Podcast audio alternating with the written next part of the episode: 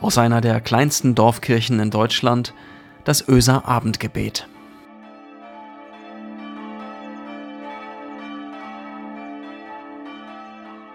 Hey und herzlich willkommen zum Öser Abendgebet. Heute Abend mit mir, Michael Freitag-Pare.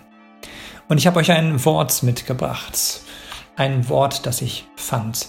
Also nicht eines, das ich erfunden habe, sondern das ich gefunden habe. Oder vielleicht habe auch nicht ich das Wort gefunden, sondern das Wort hat mich gefunden. Manchmal ist das ja so. Manchmal finden uns Worte, Sätze, Verse und eröffnen uns neue Räume, einen weiten Raum, einen Spielraum, einen Denkraum, einen Werkraum, um das Leben, das gerade um mich herum passiert, zu unterbrechen und nochmal neu anzuschauen, um dann im nächsten Moment besser zu verstehen und einordnen zu können, wie ich das Leben lesen und eben besser verstehen kann.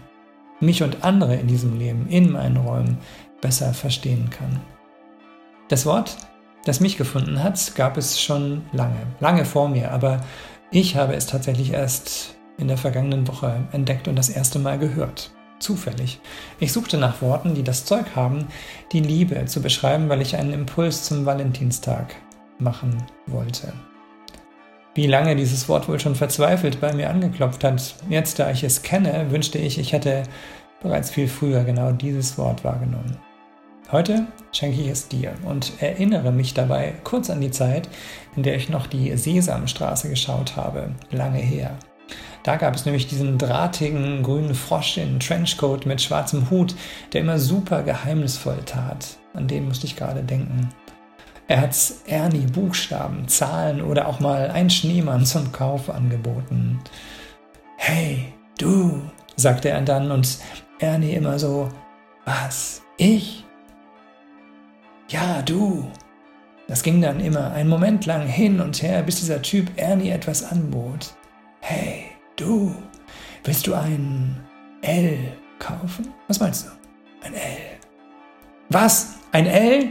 sagte Ernie dann und äh, der Trenchcoat Frosch dann. Psst. Ja, genau. Ein L. Hörst du? Geheimnisvoll öffnete er dann seinen Trenchcoat und zeigte auf das L, das auf der Innenseite klebte und nun gut zu lesen war. Hör mal, ich habe sogar sieben Buchstaben für dich. Ein L ist auch dabei. Sieben. Und sie zusammen ergeben das Wort Langmut. Das ist genau das Wort, das ich dir schenken will. Die Langmut. Kennst du dieses Wort? Kennst du, kannst du damit was anfangen? Hast du es schon mal gehört? Ich habe ein wenig gestöbert und fand Folgendes für mich heraus.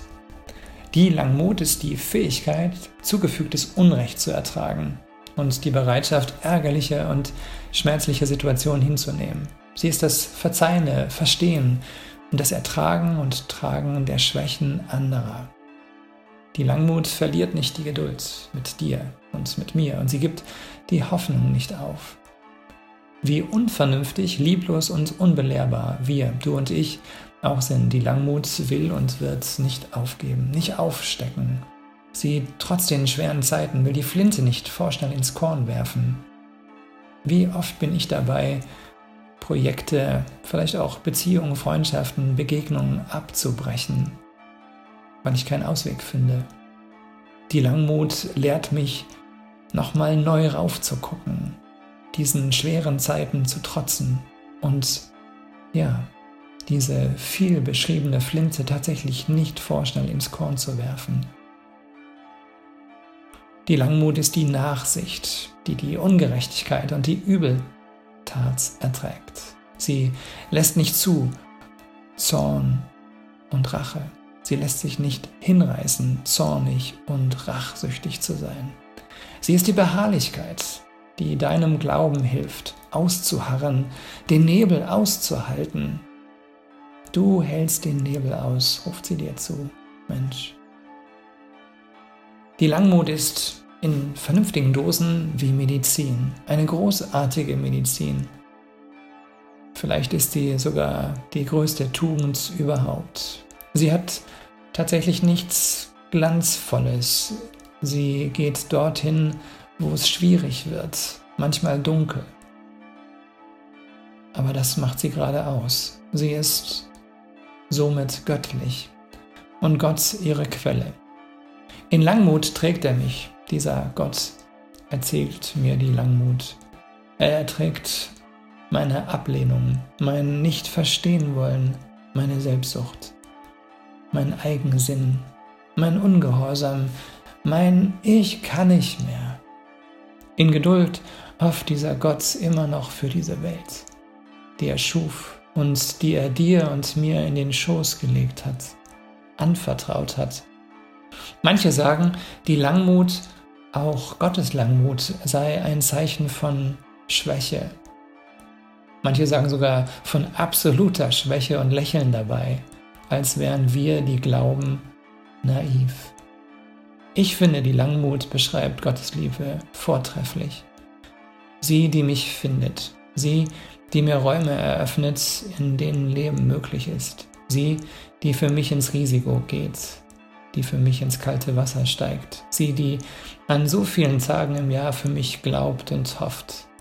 Sie, die mir hilft, mein Leben zu buchstabieren, Worte zu finden. Wo immer ich kann, will ich in dieser Fastenzeit die Langmut ausprobieren, praktizieren. Und anders als der Typ aus der Sesamstraße will ich das L für Langmut offen tragen, in meinen Status stellen und es nicht verkaufen, sondern kostenlos verschenken als Start-up. Gott, mach uns zu Langmütigen, besser noch als zu Helden, deren Ruhm schon morgen wieder Vergangenheit ist. Gott schenk uns einen langen Atem, um langmütig sein zu können. Lass sie uns und unsere Beziehungen verstehen und heile machen, auf dass sie uns nicht verloren gehen. Gott, hilf, dass deine Worte besser zu finden sind. Hilf uns, deine Worte zu finden. Hilf, dass uns deine Worte finden. Amen. Gott segne dich und schenke dir Herbergen am Tage und in der Nacht. Ich wünsche dir einen guten Abend.